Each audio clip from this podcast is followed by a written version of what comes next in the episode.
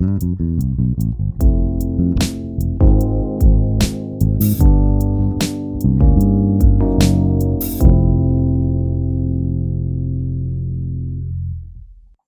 Benja, ¿qué época de la música docta te gusta? El, el romanticismo, sí, todo el rato. Sí, es la que más me gusta. El romanticismo. ¿Y qué otro más hay? Muchas, las más conocidas, o las, como las típicas, son el barroco, el, romantic- el barroco, el clasicismo y el romanticismo. ¿Ya? Ya, sí, sí, cachaba de- como de- del clasicismo. Incluso parece que mucha gente confunde como, en vez de decir música docta, dice música clásica. Sí, po, sí. Bueno, yo le digo así, pero es porque ya, ya, ya está ya. Yo- mira, yo creo que es como esta parte de, de cuando uno sabe que algo está mal o que no se debería hacer, pero aún así lo haces y con conciencia. Ya, eh, Me podía hacer como un resumen, es que de radio, cacho muy poco. ya. Dime, dime en cuánto tiempo te lo hago para poner el cronómetro. 10 minutos. Ya. Vamos, te doy. 10 minutos, Benja. Ya, mira, la diferencia de la música clásica y la música docta es que una más grande que otra, pues la música clásica es una parte de la música docta. La música docta es la música que se enseña en academia, en conservatorio, y la música que se estudia básicamente, pues, una música como autodidacta o, o del, del pueblo. Ah. y y la, la música clásica es un periodo de la, de, de la música, ¿cachai? Entonces no, no podía decir como música clásica, por ejemplo, a Chopin o a Bach, que ellos hicieron otros estilos que nada que ver con la música clásica. Ya, entonces mejor voy a, a comentar desde el inicio, para llegar a la música clásica y la música del Ya, bacán, mucho mejor, sí, ¿Te me gusta, me gusta. Sí, dale, dale. Ya, pues. Entonces, la historia comienza. Bueno, espérate, antes quiero empezar con. Comienza con Adán y Eva. Claro, no, quiero comenzar con la premisa de que obviamente no voy a contar el origen de la música porque no cacho cómo comenzó y, y eso. La pero bueno, se, se considera como la, eh, los inicios, la cuna de la música occidental, la música de, los de los griegos, ¿ya? Las escalas De griegas nosotros, de nosotros porque- y nosotras, porque es la música que, que heredamos. que llegó hasta nosotros, claro, eso. Sí, sí, sí. Sí, porque hay, hay otra, otra historia que ignoramos. Sí, Bueno, entonces eh, la- los, los griegos tenían estas escalas que yo creo que ah, varios lo han escuchado, son las escalas griegas o los modos griegos, que son conio, dórico, lidio, frigio y así. Cara de, debería estudiar eso. Sí, Ya, y eso es curioso porque esos son, son pueblos griegos, son pueblos, ya, como el pueblo conio, dorio, frigio, entonces, dato curioso. uy, qué bacán. ¿Y hay un Ya. orden específico o no sabes? ¿De Así los como- pueblos? ¿Mm? No, no, no. Ya, simple. Igual debe haber algún porqué, Sí, ¿cierto? po, sí, yo creo. Sé que después Ya. evolucionaron como a las grandes ciudades, las polis, que estaban eh, Atenas, eh, lo- Espar- la Esparta y no sé la otra que no me acuerdo, son como las tres importantes. Y bueno, Ujú. La, la cosa es que después de los modos, es- eso como que quedó en herencia, ¿cachai? Y después está toda la, todo el tema de que eh, hay un revoltijo de cultura entre los griegos y después los romanos, y los romanos luego fueron cristianos, po, como en el siglo IV, ¿cachai? Ujú. que como que oficializaron la, la religión católica. po, ¿ya? Y de ahí nacen eh, como todo este, todo, todo este ambiente donde el clero llega a ser parte importante de la sociedad. ¿Ya? ¿Por qué explico esto? Porque me dio tanta vuelta en algo que no es esta música. En la música de la Edad Media, que es como el siguiente, son como las dos etapas. La Edad Antigua, que estarían los griegos y todo eso, y después la Edad Media, ya que estamos en el Imperio Romano, donde los los católicos tienen mucha importancia. Entonces, la música académica que se hacía en ese entonces, la música de la gente que estudiaba, porque la gente que más sabía era la gente que tenía más poder, era la música que hacían los. eh, lo hacían los monjes, los monjes. De hecho, están los monjes benedictinos y bla, bla, bla, en las catedrales y todo eso. Y ahí nacen los cantos gregorianos, ¿ya? Los cantos gregorianos, que es como de lo primero. Ahora vamos a estar escuchando algún canto gregoriano por ahí. Eh, Exactamente, eso, suena, suena rico. Ya, Sí, estos cantos, ¿Mm? ¿Te gustan los cantos gregorianos? eh, más o menos, más o menos. sí me gusta, Ya. pero yo creo que más por histórico que en verdad me gusta. Claro, no es como que andes caminando por la calle Claro, como que paso de. Paso de Uptown Funk a un canto de los monjes benedictinos. Sí, no, Yo tampoco te veo así. Ya. Mm. Y, Igual debe existir alguien así. y yo creo, con tanta gente en el mundo, escuchando sus cantos gregorianos. Su fanático ahí. Sí. Y estos cantos empezaron con una textura musical que era la, la monodia. ¿Qué es la monodia, Nacho? ¿Qué es la monodia? Yo sé que mono, yo sé que mono es uno y, Y día- ah, y día es melodía, ¿o no? O sea, sería una melodía, ¿o no? Sí, es una, significa una melodía, sin acompañamiento, sin, sin, más, sin más como complejidad, ¿ya? Y bueno, la cosa es que después de la, de la monodia y todo esto de la Edad Media viene el Renacimiento, más o menos en el Ujú. siglo, final del siglo XV, como el siglo XVI, más o menos por ahí. Y en esta, en esta, en esta época está el, eh, empieza como a, a haber más como cultura musical fuera de, la, de los templos, ¿cachai? Fuera de los monjes. Y ahí aparecen como los madrigales, los motetes, la, los inicios de la ópera y todo eso, pues, ¿cachai? Y, y es interesante igual, pues, porque esa es música muy diferente, pues, música que no es, no es para la música para la iglesia ni música, ni música religiosa, sino que música para el amor, contando historias, música igual que con cualquier Música, temática. música, cultural. Claro, música cultural, sí, que habla de lo Bueno, que... en realidad toda la música es cultural, que muestra la sociedad. Pero, sí, sí, pero es que la, la música antes, por ejemplo, de los monjes solamente contaba esa parte de la cultura. Claro, porque era, era su contexto. Bueno, después del, del, de la edad, o sea, de la ¿de qué? De la época renacentista. Brígido. ya, después de la, de la época renacentista viene, la, viene el barroco, ¿ya? Y el barroco, Oye, espérate, espérate Dime. todo esto. En, en, eh, la época renacentista, ¿qué se tocaba? O sea, yo sé que estamos escuchando de fondo y la persona puede asimilar qué instrumento se toca, pero ¿era realmente como como una guitarra o tenía otro nombre? mm, Porque eh, a lo que podemos asimilar como cuerdas. Sí, sí. No, en esa, en esa época estaba el laúd, el laúd, que era un instrumento, de hecho ese instrumento tiene una historia porque es, es un instrumento árabe, creo, musulmán, y que llega a España, pues, porque tú sabes que en España estuvo esta como, como invasión árabe, que fueron como, como 600 Ajá. años. El Más o imperio menos. húngaro y todo eso.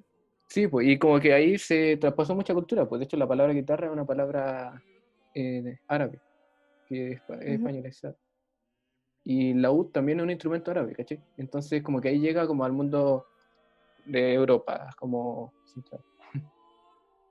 Y está, está el laúd, están la flauta y las voces que son como muy importantes en estos momentos. Ya. O sea, para que se entienda que no es una, no es una cuerda como la que ve- no es un instrumento de cuerda como los que vemos ahora, sino que es Sí. laúd. Voy Google- a poner una foto para los que estén en, en YouTube. Voy a poner una foto. Pero es súper loco el instrumento. Ya, y, la, y, y, el, y en, esta, en esta época del Renacimiento empieza a experimentarse harto con las polifonías. ¿ya? Y la polifonía, a diferencia de la monodia, es, son hartos sonidos, porque eso significa poli, mucho, y fonía, sonido. Ponía sonido. sí, ya, y la... Hoy decimos melodía. sí, melodía. Y, y la polifonía entonces como que ya ha experimentado con muchas melodías, muchos sonidos, como diferencias de ritmo y todo eso, ya, entonces como que mucho más diferente a los cantos gregorianos. Claro que Ya. seguían solamente una melodía. Sí, po. o si tenían otra melodía era como otra contraparte siendo como lo mismo ritmo. Ya. Después, después de eso viene el barroco. Wow. ¿Qué escuchamos de fondo? De fondo vamos a estar escuchando la tocata y fuga en re menor para órgano de Johann Sebastian Bach. Y por si no lo sabían, era luterano. Bach. Bach. Bach. Tiene una Bach frase. eh, es el papi. Sí, Bach es el papi. Esta sí es el papi total porque en esta época se desarrolla, él tiene una, un libro que se llama eh, El clavecín bien temperado. Se me había olvidado, se me olvidado. el clavecín bien temperado, ¿ya? Y es porque él eh, implementó el, el, el temperamento igual, que significa una afinación estándar, ¿ya? Básicamente como entendemos la música hoy en día. ¿ya? Pregunta, ¿eso es en la? ¿440? No, no, no es tan Porque así. Porque, cuando, ¿ya? cuando tú viste la afinación, y es como lo que entendemos actualmente, yo lo leí al tiro como a la afinación de 440. en- la 440, claro. No, no, no es lo mismo. De hecho, por mucho tiempo, creo que en 1960 se estableció el 440, pero antes era como 432, 442, cosas así. Sí, Pero- obviamente va como variando como por... Sí, pero a lo, que, a lo que iba era como la distancia entre las notas, ¿cachai? Como que. Ah, ok, ya, ya. los sí. tonos, los semitonos y esas cosas. ¿cachai? Mm, Como que antes no era tan, tan estable. Claro, como un tono así como de do a re o un semitono de do a do sostenido.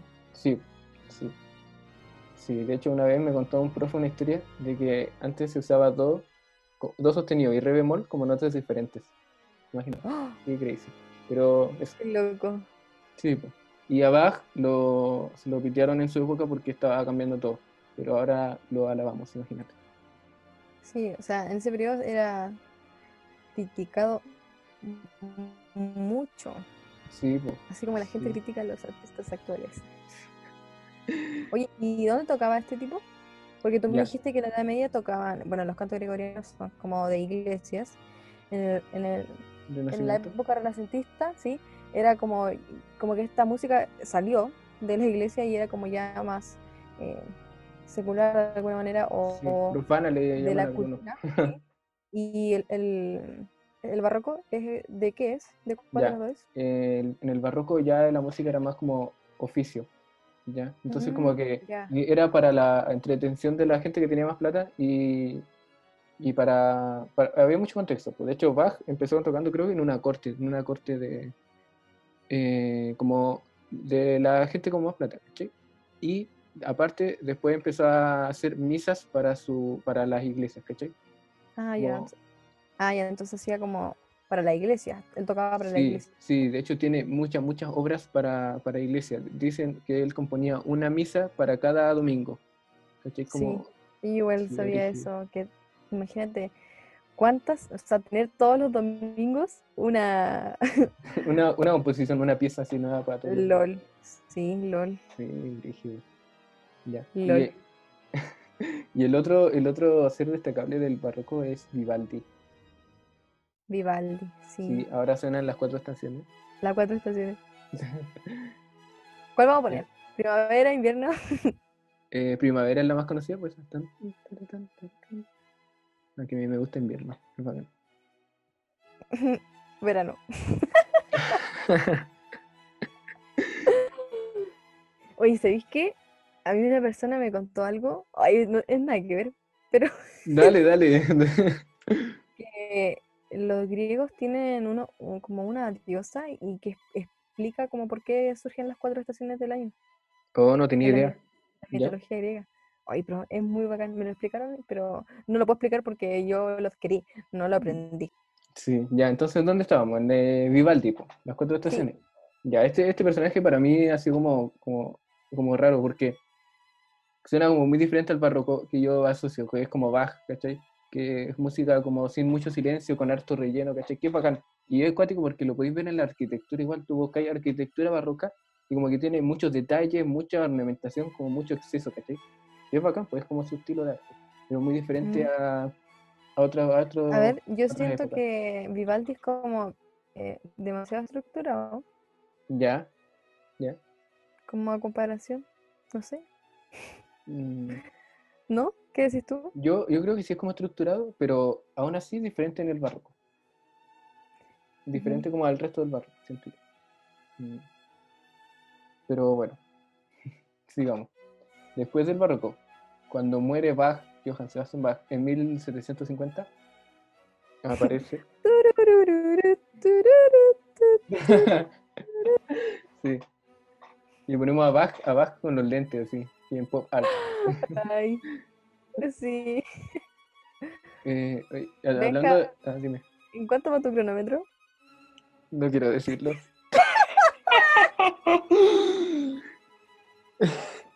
tengo, tengo que decirlo.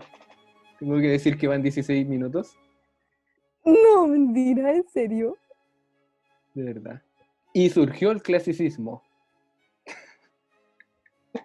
que, ya, mira, me da risa cuando dicen que, porque dicen que en 1750, cuando muere Bach, nace el clasicismo.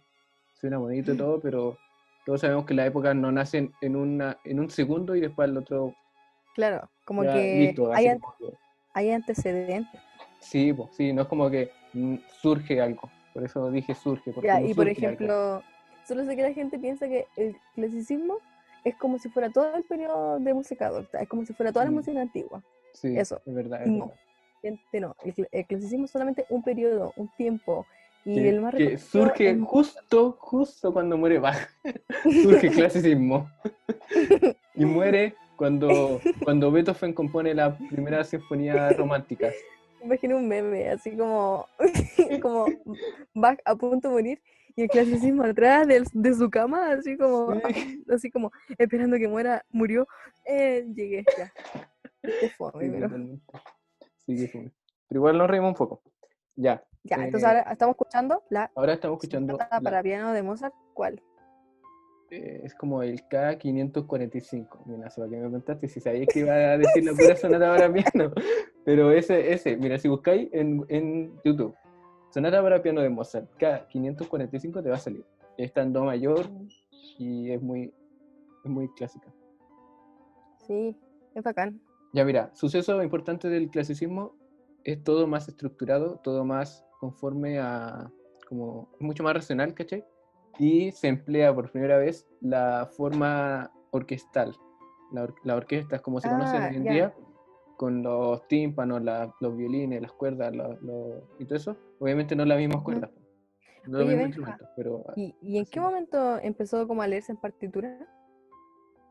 Uh, llegamos tarde a esa pregunta, parece. Pero. eh, partitura, partitura, como hoy en día, no sé, la verdad no cacho. Pero. Ya, eh, pero en el ¿cómo- ¿en qué momento empezó a leerse? ya, a lo como, que la nota- como la notación musical, pues, sí. Claro. Empezó como en el siglo X, creo que es, o XI, que O sea, en, en el renace- en el Renacimiento o en la Edad Media. en la Edad Media. la Edad Ah, Media, ya. Sí. Eh, había un monje que se llamaba, se llamaba eh, Guido de Arezzo, italiano, y él inventó el tetragrama, donde podíais poner alturas y como ritmos de las notas, ¿cachai? Tetragrama, porque O tenía sea, cuatro líneas. Pero tenía. ten- Ah, tenía cuatro líneas. Tenía cuatro líneas, a diferencia del pentagrama que, el que se usa eh, actualmente. Pero después, como en el siglo XIII, creo, apareció un, bueno, o antes, no me acuerdo, pero más o menos en ese tiempo, apareció un men que se llamaba Ugolino de Forlì, que agregó la, la quinta línea. ¿cachai? Ya, pues entonces ahí como, que, ahí como que se empezó a usar la escritura musical, porque antes no existía, antes, antes no estaba. Ya. Ya. Y, Y digamos que se empezó a hacer este. El, el- en el clasicismo como la, y la orquesta, como que se empezó a implementar eso. Sí, la orquesta ya, y la, está el plan sonata, que es una forma musical en la que está todo estructurado. De hecho, la sonata que pusimos al inicio de esto eh, está organizada así, pues tiene una exposición, un desarrollo, reexposición final, una coda y todo, y está todo estructurado. Y hay muchos, muchos, muchas piezas que están escritas así, porque era lo que Ya. se usaba en la época, ¿cachai? Eso era correcto. Y era, Igual- era bacán. Pienso como en eso, de que ¿por qué a la gente le gusta tanto como la música clásica, en específicamente este periodo. Pienso que puede ser como esta cosa de, de, de placer, de que tú te acostumbras tanto al, al esquema y a la Mm, estructura que te, te da la cosa, esa cosa como del, de lo placebo. Entonces, tú como que ya sabes que podría venir, entonces te agrada y te sientes cómodo. Sí, Y siento que donde estaba en esta estructura, como que las personas bueno, de ese y actualmente em, se sienten agradadas escuchando este tipo de música como ya Ujú. más familiarizado, porque son casi, no, no son iguales, pero tienen la misma estructura, entonces te hace Sí, po. sentir como, como familia. más familiarizado, pues. Ya A mí, a, mí, sí. a mí igual me gusta harto el clasicismo. Sí, a mí igual me gusta harto, me gusta harto, pero aún así disfruto más escuchando romanticismo. Como que, no sé, yo creo que voy a disfrutar escuchar una pieza eh, clásica de Mozart, ¿cachai? Pero escuchar eh, Beethoven, ¿cachai? La novena sinfonía. La séptima me gusta caleta. Y eso que es romanticismo como igual temprano, temprano. Es como Chopin. Vamos a escuchar una, una canción. ¿Se dice canción o pieza? Uy, es otro dilema. No, sí, otro tema. ¿Qué dices? La, no, todos dicen que se dice pieza, igual creo que se dice pieza. Es que canción es música y poesía, ¿ya? Y como que tiene toda una connotación y, Sí. Ya, ¿y entonces ahora qué estamos escuchando? y ahora estamos escuchando el cuarto movimiento de la novena sinfonía de Beethoven, que Ujú. aparte, aparte de ser conocido como el himno de la alegría, que es el himno de la Unión Europea, es eh, destacable porque es como una sinfonía coral, que normalmente no lo son, ¿cachai? Las sinfonías no son corales. Entonces eso, y es muy bacán, muy, muy bacán, a mí me gusta mucho. Y oye, ¿y, y qué interesante en, en- en el romanticismo? ¿Por qué te gusta? Porque dijiste que te gustaba. Ya, sí, sí. Es que me, me gusta porque igual es como más impredecible, ¿ya? A diferencia del clasicismo. Como que rompió con la estructura del clasicismo. Sí, sí, totalmente. De, sí, po. De hecho, hay la primera sinfonía de Beethoven, la primera, primera, empieza con un acorde dominante 7, ¿ya? Mm, Ya. Y, y eso es un acorde que no, por ley, como que no se debería empezar una pieza nunca, ¿cachai? Y Ya, entonces ya de por sí eso es como que rompe. Empezar rompiendo como con su estructura, con su estructura, con la estructura. Oye, Benja, Dime. te puedo hacer una pregunta. Es que, ¿Cuánto llevamos del cronómetro? no sé, ya, dos preguntas. Dale. ¿Es Beethoven o Beethoven? Yo le digo Beethoven, pero Beethoven. algunos le dicen Be- Beethoven, algunos dicen, Be- no sé, dicen muchas formas, no sé, en verdad Porque no cacho. está Beethoven, Beethoven, Beethoven, Be- Beethoven. Beethoven. No, no sé, la verdad no la otra- cacho. La otra pregunta es, él, él quedó sordo. Sí.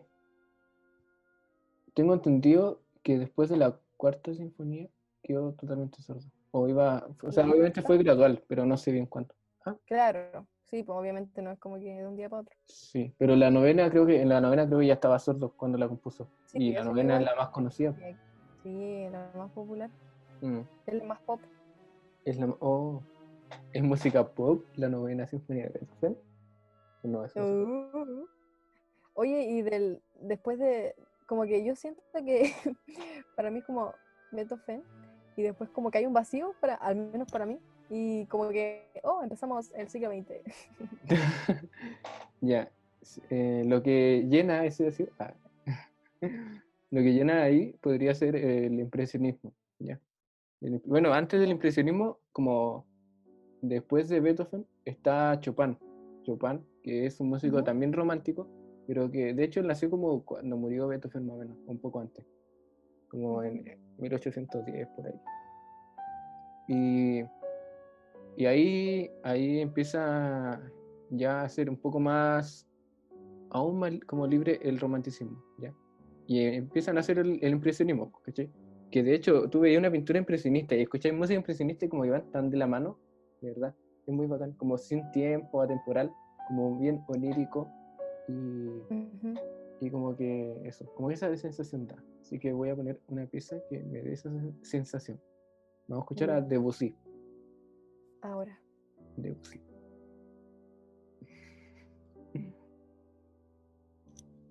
Así mismo. Y ya, y después pasa que después como que salen mucha, muchos estilos, mucho como que ya no son como épocas, ¿cachai? Como que antes estaba la época del barroco, que duraba como unos un siglo ca- prácticamente, o dos siglos, no sé. Después el clasicismo, que duraba un, otro dos siglos, ¿cachai? Después el, el romanticismo.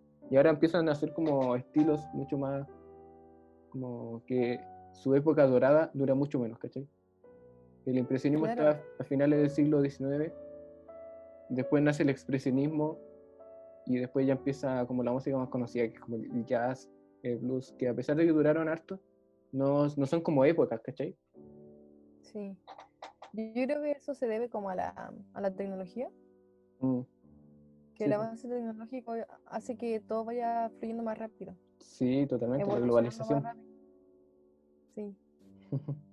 que igual, eh, es interesante porque después los estilos que siguen, como el jazz, eh, blues y todo eso, eh, no son estilos doctos, pues, ¿cachai? Y ya se sale de la música académica. Sin embargo, se enseñan como continuación. Claro. O sea, como que el impresionismo y el expresionismo serían como los finales del- de la música Sí, docta. la música docta, como se conoce, porque obviamente sigue siendo, sigue habiendo música docta y después Claro, incluso el que jazz, sería como la contemporánea. Claro, la contemporánea. De hecho, el jazz después se empieza a enseñar en universidades, siendo que en su inicio claramente no fue así. Sí, sí. Aparte del tema del como racismo. también fue, así como también fue el, eh, la música docta, po. Sí, po, el barroco. En la Edad Media en el Renacimiento no, Mm. no, no era que se estudiaba. Sí, yo cachaba que el jazz eh, no, no es como que hoy de un día para otro se acabó la música docta y empezó como el jazz. No, tampoco es como así, Surge el jazz. como con- Estaba esperando que se acabara la música docta y aparece eso. Sí. Aparece un saxofón. Em, que había, tenía como estas tradiciones de los trabajadores en New Orleans que hacían canciones en- como en el horario de trabajo. Y sabéis que es tan bacán porque lo, ellos trabajaban como eh, los esclavos, porque eran esclavos afrodescendientes. Y entonces en el trabajo ellos eh, tocaban las work songs, canciones de trabajo. Y, y como que así empezó. Hoy día las work songs se, se basaban como en la repetición.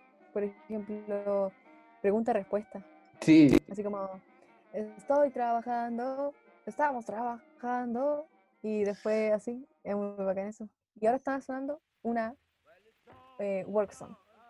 Y después esto fue evolucionando, pero en New Orleans y ahí empezó el blues.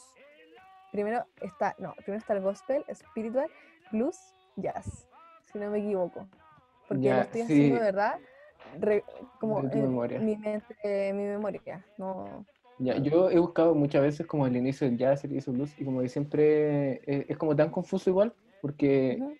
yo Claro, antes... porque no es como ¿Mm? proceso así como fijo, sino que Sí, hay muchas personas que están tocando y obviamente no es solamente una persona la que toca y la que evoluciona, son muchas Sí, personas. eh, yo, mira, dato curioso, hay un cantante o autor de jazz eh, que tiene una frase que dice, yo mismo inventé el, el jazz en el año 1902. Y yo cuando leí esa frase dije, pero ¿qué tipo más pretencioso? ¿Qué, o sea, ¿qué le pasa? Él inventó el jazz. Sí, Pero, pero bueno, yo para mí el jazz y el blues como que nacen como en paralelo, los dos se alimentan el uno al otro, casi, como que se van nutriendo y, y todo. Pero hay, hay algo que, que es un, eh, un estilo que yo sé que todos conocen, y voy a poner una canción y todos lo van a reconocer, que, se llama- que el estilo se llama ragtime. Y es un estilo más antiguo que el jazz y es que es para piano. sí, sí, incluso está como entre medio de, lo, de esta de esa Sí. línea que te dije. Sí me acuerdo, Mm. solamente que no la había olvidado. Sí, es, es entre- es como muy bacán. Sí, es que me gusta mucho eso igual. Sí, Es bacán el jazz. Cuando digo jazz, no, no me refiero solo al jazz, sino que como a toda su evolución, antes y después. Porque después Sí. es muy bacán cómo evoluciona en Latinoamérica. es- sí, es bacán. Es que es muy, es muy amplio, muy, muy amplio el jazz. Sí, Así que, bueno, entonces, después de, claramente el jazz, después de que nació, tomó mucha popularidad. Y está como el tema de las big bands, el, el swing y ahí como los bailes clásicos, ¿cachai? Pero después de eso empezó a tomar más popularidad el rock and roll. ¿Ya? Y ya. Hay un personaje que, que no sé cómo se llama, pero no es como, como del jazz propio como tal, sino que es del ragtime. Scott Joplin,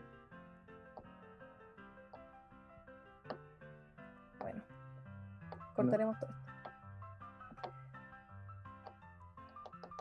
Scott Joplin. Sí, Scott Joplin. Bueno, entonces ya, eh, en el ragtime, obviamente como principal tenemos a Scott Joplin, que es el padre más conocido y el, mejor exponente. Pero después en el, en el jazz, eh, como lo primero que yo asocio así como general, porque obviamente hay muchos, Sí. muchos exponentes, es. Louis Armstrong. Incluso no sé los primeros, porque los primeros, ¿Podemos poner, ¿Podemos poner la canción típica? What a Wonderful World, Sí. sí, como el meme. Eso Eh, está muy escucha, bueno. escucha su voz, escucha su voz. Sí. Y ahí después viene el rock and roll. Sí, po. sí, después viene el rock and roll. Ya, y aquí a quién Chuck Berry. tú? Chuck Berry. Y Elvis Presley, obviamente, no digo que no, pero los dos, los dos. claro. Es que yo creo que aquí em- empezamos como, empieza como el tema del periodismo y como de la televisión. Entonces yo creo que aquí empieza como este, más que buen artista, empieza como un ícono. Sí, como las estrellas, sí, po. Sí, pues de hecho, el jazz nace con big bands y con, nace con estas bandas de viento también, pues. Que nada que ver con una artista. O sea, después obviamente hay Louis Armstrong y Ella Fitzgerald, pero después ah, como que es aún más, ¿cachai? Con, con Elvis Presley, por ejemplo. Y con bandas también, pues los Beatles. Ahí nos saltamos un poco, pero Sí. sí. Oye, ¿te diste cuenta que nombramos a puro hombres? yo nombré a Ella Fitzgerald. Recién. Sí, Sí. sí. Ya. en la antigüedad. Sí, en la sí, porque en la antigüedad, Y está la, estaba la hermana de. la hermana de Mozart. Yo sé que también componía y. Y que eran como. Pero muy es buenos. que antes, como que a medida, del- es que es como que está la figura del hombre blanco, que era lo más predominante antes. Entonces después se va abriendo un poco más. Antes. Bueno, todavía, pero no podéis negar que ahora es menos que antes. Sí. Luego nombré a Ella Fitzgerald, que es mujer, y a Louis Armstrong, que es negro. Ujú, Porque antes nombré a, a puros blancos Sí. y hombres. Igual. Igual Virgilio, como la música. eh, también puede hacer como revoluciones sociales. Ya, oye, espérate, quiero agarrarme de eso para hablar del funk. Funk. El funk nace en los 70 con, con James Brown, ¿ya? Y James Brown como que agregó estos ritmos así muy, muy, como, no sé, potentes, rápidos y muy bacanes. Y, y eran épocas también brígidas en Estados Unidos con el tema del racismo. De hecho, en mil- 1965 tuvo el, los disturbios de Watts, pero fueron como uno, fueron hartos días como disturbios que hubieron, ¿cachai? Porque habían mucho, había mucho racismo y como que ya estaban como las protestas y todo, ¿cachai?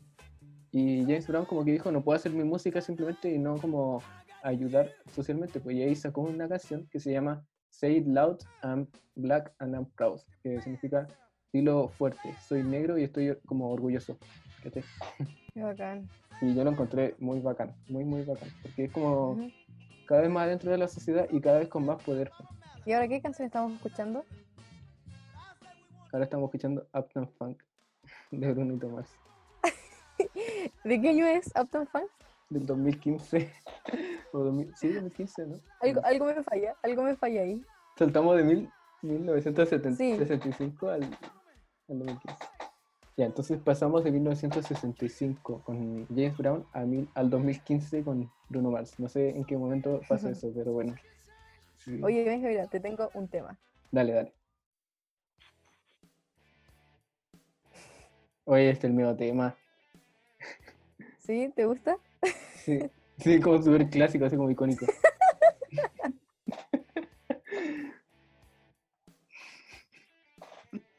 Ya, bueno, esta canción es Back in Black de ACDC. Muy buena. Demasiado buena. Es, es como súper ícono. Oye, ¿y Mm. sabéis qué? Yo sé que después como, ya después de este rock puro, entre comillas, después vienen como, Como los subgéneros. Sí, como, sí, vienen como subgéneros de, del rock, como progresivo, eh, Sí, como- psicodélico, eh, sí, y ahí está como Pink Floyd, Led Zeppelin, eh, ¿quién, Queen. quién más está? Queen, sí. sí, Es que como ya. que está eh. este periodo. eh, a mí me gusta cal- caleta el rock, de verdad, me gusta mucho. A mí me gusta, pero yo sé súper poco, como de subgénero, porque hay caleta, hay caleta, pero yo como que yo de ahí, eso cacho poco, ahí invito al Sí, a mí me gusta, pero a mí, a mí me gusta, pero soy bien, tampoco es fanática. Ya, Entonces, es como, que son los que al menos yo reconozco. Igual hay muchos que son muy cercanos a ellos, pero creo que esos son como los más grandes y no sé, me gusta demasiado. Y ¿sabéis qué? Aquí está el tema de la guitarra eléctrica. Mm, sí, po. Sí. Como, porque después, después de este periodo, como que supuestamente empieza a desaparecer. Oye, ahora que lo pienso, es como redondito, porque en 1950 más o menos se crea la, se empieza como a crear la guitarra eléctrica, po. Sí, Ya. sí, pues. Y en el rock, en el rock and roll como que wow. Sí, igual sus, sí. Pero después, claro, como que después como que sube así, pum, caleta. Y, y es como súper fundamental, pues, súper fundamental, como en, en los años. Ah, bueno, después, como en los años 70, 80, aparece el sinte- sintetizador. Y como que al Sí. final, es como, es como que llega un instrumento y saca el anterior así. ¿Es que sí? Ujú. Sí. ¿Cómo Oye, me una pregunta. Dime. Guitarra. Eh, la guitarra es. Es que siempre he escuchado como guitarra clásica, guitarra española, guitarra flamencada. ¿Qué, qué pedo? Estábamos hablando de la guitarra eléctrica, por eso te lo pregunto. Sí, sí, sí. Ya, sí, es que guitarra es como que está la guitarra, para mí está la guitarra acústica y la eléctrica, ya. Y hay como variantes, pero porque está, mira, eléctrica hay de siete Ya. cuerdas, de ocho, con Sí, otras afinaciones sí. y todo. Y, y, y guitarra acústica hay de- con cuerdas de nylon, con cuerdas de metal y todo. Pero para mí son como esas dos, principalmente. Ahora, yo no soy experto en guitarras ni en rock, así que además que alguien va a estar escuchando esto y va a decir, ¿qué onda este loco? Que sí, va, va a estar así quejándose, porque yo creo Oh. que el rock es como. Es. Es como. No sé si decir alma mater, pero es como su. Es como la música con la que se criaron también y con la música que crecieron, con la música que empezaron a escuchar los actuales quizás gustos. Sí, sí. Mm, Y después del rock, ¿qué viene? Bueno, aparte de estas como eh, evoluciones del rock, ¿qué viene después? la música disco. Ah, los hippies. Es que lo- los, los hippies, bueno, no sé, yo de los hippies cacho poco, pero sé que por ejemplo en el funk hay una rama como de funk que se fusiona con el rock psicodélico y ahí como que va mucho lo... Sí, sí, incluso yo te iba a preguntar cómo si tenía que ver con el rock psicodélico. Sí, como que ahí se, se- como que ahí está como el punto en común. Ajá. Y Pero después están los... después está como la música pop, la música disco Es que con el sintetizador yo creo que la música disco comienza así como a tomar fuerza. Sí, sí, totalmente. Como que la música disco llega así como bien potente con el sin- sintetizador. Sí, yo creo que es que es como una revolución, porque, por ejemplo, cuando, yo lo veo como en la actualidad cuando aparece como un celular nuevo y todos están como, wow, y no digo un Mm. celular nuevo como una actualización del, i- del- de los iPhone o un nuevo celular que se dobla. Es que es los pasos, como paso de BlackBerry a iPhone, o paso de los Nokia antiguos al BlackBerry. Sí, es como cuando empezamos a tener celular touch, como que yo creo que ah, Sí. es como una evolución muy brígida y un, como, oh, como un Como que desplaza al toque al otro, al antiguo. Sí, sí. Y toma mucho poder. Mm, Sí, po. Bueno, y después de 80, 90 aparece un icono del pop, pues. Sí, aparece el gran icono del pop. O sea, esta- sería, sería como la música disco y después el pop, ¿cierto? Yo creo que es como paralelo. Paralelo, Mm. incluso con el rock. Sí, incluso con el rock, incluso con el funk. Sí, ¿Qué, qué canción incluso con el jazz. Ah. ¿Qué De canción pop de de- este periodo, sí. es que Queen es pop. Ya, pero es que ahí está la pregunta. ¿Qué es la música pop?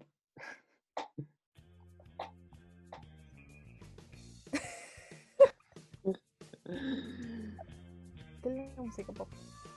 Ay, el pop. Benja, ¿sabes qué? Es tan bacán. A mí, ¿sabéis que me gusta el pop? Yo creo que es como las personas que le gustaba el clasicismo. Porque eh, tiene como esa estructura como esperada. Algo que tú, que tú Sí. esperas. Entonces, y es, y es como constante. Y yo creo que aquí lo que te puede asombrar o sorprender sería como, eh, más que la melodía, es, es no, no es como la melodía, pero es como ¿El timbre? los sonidos. Sí, el timbre, los sonidos, como que... mm, Sí. sí, eso yo creo que es como la sombra del pop, pero yo creo que en, ritmo es como muy similar todo. En armonía, en los acordes. De hecho, es lo mismo que mucha gente le critica al pop. Que encuentro Ujú. que nada que ver, porque es un estilo tiene sus reglas y por eso criticamos el clasicismo. Hay mucha gente que critica al pop Claro. porque dicen como que ahí tiene los mismos cuatro acordes siempre, las mismas melodías, sé yo. Yo encuentro que hay pop súper bueno, súper, súper bueno. Sí. Ah, ahí, súper bueno, súper bueno. Y poniendo la foto de Bruno Mars. Así en grande, sí.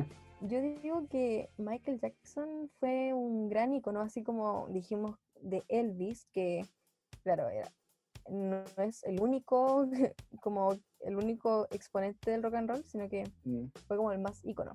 Y creo que en el pop pasó lo mismo con, con Michael Jackson. Pero aquí también pasa el tema como que, no sé si al fin, porque yo creo que también antes existían mujeres talentosas, músicas, pero yo creo que aquí sale como la, la así muy bacán, que es Madonna. Mm, Podríamos decir como, mm, así como, obviamente hay, mu- hay artistas muy talentosas, no quiero decir que Madonna no lo sea, Pero es que siempre que nombremos a un artista, vamos, va a haber alguien que va a decir, oye, pero dejaste mil fuera. Obviamente, pues sí, caleta. Sí, sí. Pero Madonna, más allá de su música, su, su ícono, así como mujer de los Mm. ochentas, que, que influye también como en las personas Sí, de, y en las mujeres, porque era una mujer exponente en el pop. O sea, full performance. A- además ella era como muy bacán. Sí, sí, totalmente. Entonces, yo a mí, a mi gusto, considero que como que escucho de fondo like a virgin. o Bow. Bow, Bow, ya. Para mí como que Michael Jackson y Madonna son como íconos de- del pop en, en los 80 mm, y 90, podría decir.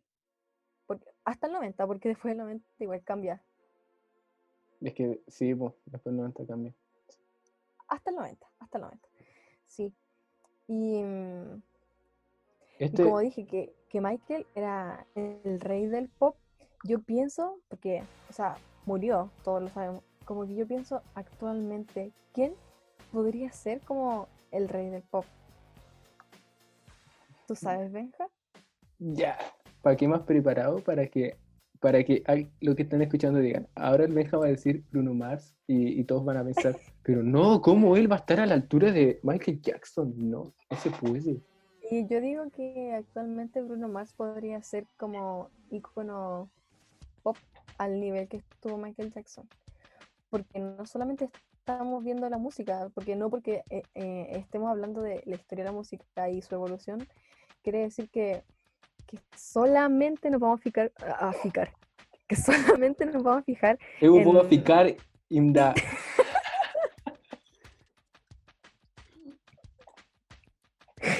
Un fin, un fin. Que solamente nos vamos a fijar en, en lo musical, sino que también son artistas, son arte, entonces conlleva muchas cosas. Entonces yo creo que Bruno Mars podría estar a la altura de Michael Jackson. Y si lo vemos de- desde esa perspectiva, yo creo que sí lo podría superar. Y si lo supera, eh, ya está el rey, entonces sería el príncipe. Y tú sabes que cuando existe como una dinastía de, de cargos de reyes, por decirlo de alguna manera, una familia así, familia, que, bueno, como que, ¿qué familia? Si existe un rey, obviamente tiene que haber un hijo del rey y, y que se ha llamado príncipe. Y yo he escuchado por ahí que le llaman a Bruno Mars príncipe. Si consideramos eso, podríamos decir que Michael Jackson es el papá de Bruno Mars, porque Michael Jackson es el rey del pop y Bruno Mars es el príncipe del pop. Además, eh, cuando fue el funeral de Michael Jackson, dijeron que estaba un hijo de Michael Jackson y estaba ahí Bruno Mars. Y también, otro antecedente también súper real es cuando Bruno, Bruno Mars fue a Brasil al concierto y él también fue a la favela, ¿cachai? Como por una, una cultura que tenían como de su familia de pasar por la favela y tener como este amor por los niños. Y, y Y si vemos el, el, el videoclip de Michael Jackson, Michael Jackson grabó un videoclip en las favelas. La mismísima. Entonces, sí, en, en la mismísima. Incluso estuvieron en la misma puerta. Entonces, como, ¿en serio? ¿Cómo no crees que Mira, déjame, hijo de Michael Jackson? O sea, déjame, que todo, todo lo dice para que lo sea. totalmente. Déjame aumentar tu, tu hipótesis, déjame aumentarla. Eh, Michael, dicen que Michael Jackson tiene un hijo que, o sea, es conocido, que tiene un hijo que no quiso revelar nunca por su identidad. Claro, sí. ¿ya? Y también se sabe que el personaje favorito de Michael Jackson era Peter Pan. Y Bruno Mars originalmente se llama Peter Jean. Sí. No Bruno. Mars, se llama Peter. Peter. Entonces todo calza, todo calza, Bruno. Sí, y, y, si lo, y si lo vemos como físicamente, yo no veo así como que Bruno Mars sea diferente físicamente. Son, tienen muchos rasgos iguales. Tienen muchos rasgos iguales. Sí. Y Ya, pero- sobre, todo cuando, sobre todo cuando Michael Jackson era pequeño. O sea, son dos gotas de agua. Sí, totalmente. También eh, Bruno Mars una vez cantó como imitando, eh, haciendo un ícono a su padre y cantaba padre. muy igual. Sí, sí, mira, vamos a ponerlo, vamos a ponerlo. Ahora. Michael Jackson would always go, um, that she was more like a beauty queen from a movie scene. Es que, es que suena igual, Es que igual. Igual. Y yo creo que eso se da cuando ya hay tanto... O sea, los hijos se parecen mucho a los padres, es parte de la herencia, o sea, no se puede negar. las, las familias, por ejemplo, cuando mi hermana canta y nos ponemos a cantar las dos, mi mamá siempre dice que tenemos como el mismo, el mismo timbre. Mm, Obviamente cada una tiene su voz particular porque somos eh, eh, instrumentos diferentes, pero tenemos el mismo timbre. Y eso es netamente, netamente porque es mi hermana, somos familia.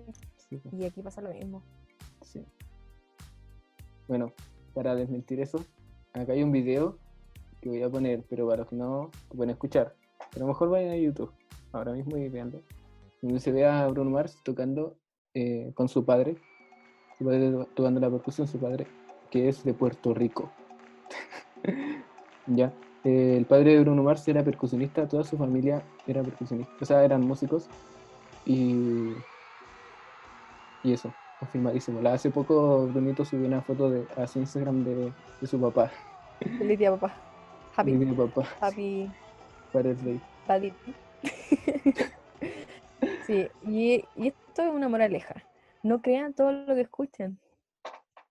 Sí, de hecho, no crean toda esta tertulia. ¿Qué les pasa? Nada. O sea, no somos historiadores. O sea, No. no somos músicos. Aún así van a estar las fuentes debajo en el link en la descripción de YouTube. Voy a poner Wikipedia. A mí me gusta mucho el pop, ya saliendo como de la historia de Michael Jackson. A mí en su momento me gustó mucho Michael Jackson. Me, es que yo me, me crié escuchando a Michael Jackson. Es que su timbre, su música, aparte de los conciertos que hacía, yo encuentro que para el periodo en el que él se hizo famoso, él hace como shows como actuales. No sé si me entiendes. Y sí, sí. no, es terrible, bacán. eh, Cómo bailaba, cómo presentaba su, su, Incluso los videos, incluso los videos. Oye, y pasando un poco más a la actualidad, ¿qué artistas que estén vivos te gustan? Uy, bueno, Bruno Mars, ¿cómo no, no decirlo? Hijo de Michael Jackson. Bruno, eh, muy bacán, me gusta. Incluso tuve el, honor y el privilegio de verlo. y, y me lo sacan, Yo me sacan pica ahora mismo, dale. ¿Qué otros artistas? vi a Bruno Mars, pero también vi a Justin Bieber. Al mismísimo Justin Bieber. LOL, como, ¿qué te gustaba? Pero sentía como esa sensación de que estaba escuchando algo muy bacán. Sí, Me, sí. me caché sí, como que tenía entiendo. esta objetividad de, de LOL, como el Bieber. ¿y música latina? Música latina, A mí me gusta la música de Juan Luis Guerra. eh, sí. mm, Me gusta harto su música. Me pillaste. Tendría que pensar un poquito más. Ya, pero para hacerlo así breve, yo creo que ah, muy y actual sería como Denise Rosenthal, Mon Laferte, em, Francisca Valenzuela, Javier Amena y eso. Y, y Natalia Lafourcade, pero no sé qué tan pop sería, como, ah, o sea, estamos hablando de Latinoamérica, de Latinoamérica, ¿no? Sí, sí. Porque yo considero que es pop, pero son como pop baladas. Por ejemplo, Natalia Lafourcade es como pop balada totalmente. Ya, sí, sí. Sí, la, la he escuchado, sorprendentemente. Ujú. Porque yo música actual Guau. conozco poca. Y latina también conozco poca, así que. Y Elvis Crespo, o sea, el que dijiste como Juan Guerra y para mí el tío es como Elvis Crespo. Y es que Benja, sabéis que yo escucho más música en inglés pop. O sea, las que te dije ahora, latinas, son ellas.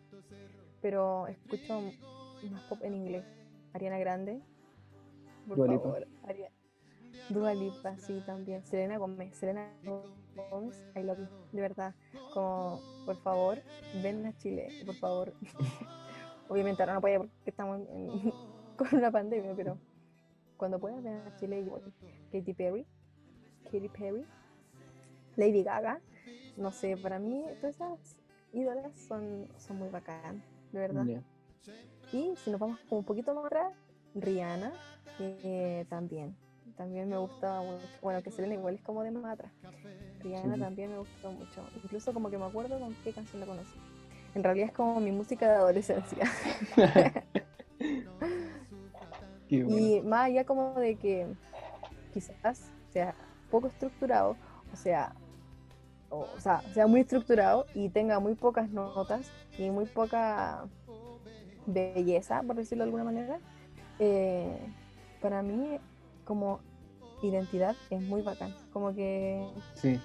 Como lo que, eh, lo que otorga, como- o sea, es como lo que transmite, eso es como lo que transmite. Y, ya, y no solamente como el tema musical, por ejemplo, entender por qué Ariana Grande canta esa- esas letras y entender por qué Selena Gómez. Es que aquí hay un drama con Justin Bieber y Selena Gómez, por favor. pues. Hay un video de Tera hablando de eso, hay un video de Tera hablando. Sí, sí, pero es que, es que LOL, es que la superación de Selena Gómez es insuperable, insuperable. Yo creo que cualquier ex O sea, desarrollo de personaje a mil, así. Ay, sí. Plot twist impresionante. A, a, a 100, de verdad. Como que antes era como I love you like love song baby. O sea, te amo como una canción de amor. Y, y ahora es como estoy empoderadísima. No, de verdad que Selena es como ídola de las canciones pop con una, con una emoción. Y eso. En un periodo escuché como pop electrónica, que está como Skrillex, eh, Jack U, Ya. Diplo, es- o sea, full obsesionada de Diplo. Y em, Martin Garrix, Nicky Romero, a mí me gustaba mucho Nicky Romero.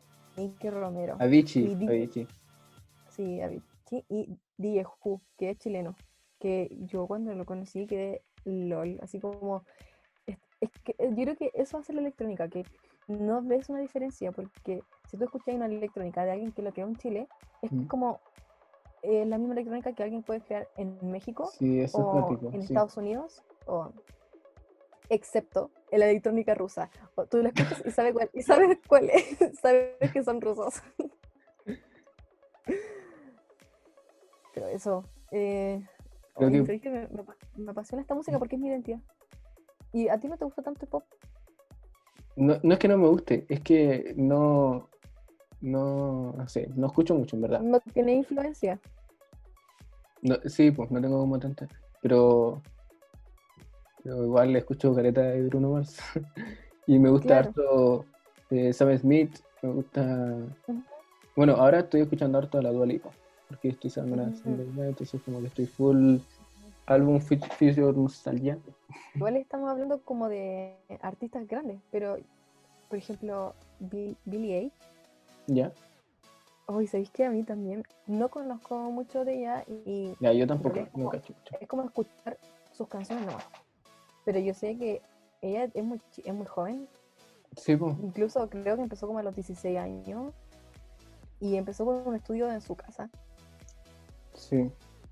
O sea, re loco. O sea, ¿cachai el nivel que podemos llegar ahora que eh, con un mini estudio en tu casa podés llegar a hacer lo que te gusta y que los demás puedan disfrutar. Sí, pues antes era como más, más como preciso, o como que tenía que ser como muy pa, ahí. Porque Sí, es que igual hay artistas que empezaron jóvenes, po. o sea, Stevie Wonder empezó como, creo que grabó su primer álbum como a los 21 años, o a los 20, sí. sí, eso igual lejos. Y Sí. A mí me gusta mucho Stevie Wonder, lo miro caleta. Escuché la música de fondo. ¿Cómo se llamará en futuro la música pop actual? Oh, original. Sí, pues, porque después ya no va a ser música popular, pues. No sé. No lo sabremos. Yo creo que sí lo vamos a alcanzar a saber cómo se va a llamar. Sí, porque igual son etapas cortas, pues no es como de, no es como el barroco, que duró un siglo, pues. Obviamente para nosotros es más lento porque lo estamos viviendo. Sí. Pero no tan lento como lo fue para Bach. O como para el canto gregoriano, darse cuenta que se llamaba canto gregoriano. Bueno, para concluir, podríamos eh, hablar como de que la música popular al final es lo que se va dando en el momento. Creo que La, se entiende. la tendencia. La tendencia, claro. Entonces, pop claramente es La lo- moda. es la moda, lo que es lo popular. Y no necesariamente lo popular es lo que ahora entendemos como popular. Porque yo sé que para popular o música pop hoy en día yo me imagino eh, Ariana Grande, me imagino Justin, me imagino eh, Dua Lipa, Un Ed, Sheeran. Ed Sheeran. Eso es como la música que yo me imagino hoy en día. Y tiene un estilo como quizás definido. Pero por ejemplo, en el, eh, los tiempos de las big bands y del swing, eso era lo más pop, ¿cachai? Era lo que más se escuchaba, los bailes que se hacían y todo, todo iba en torno a esa música pop. Y, y no tiene nada que ver con la música de hoy en día. pues. Claro. Y, Y, aún hay gente que le gusta, hay gente que no la escucha. sí. Y hay gente que, de hecho, hay gente que dice que es como música básica, también pasa con el swing, a comparación de otros tipos de jazz. Y también Claro. están los iconos.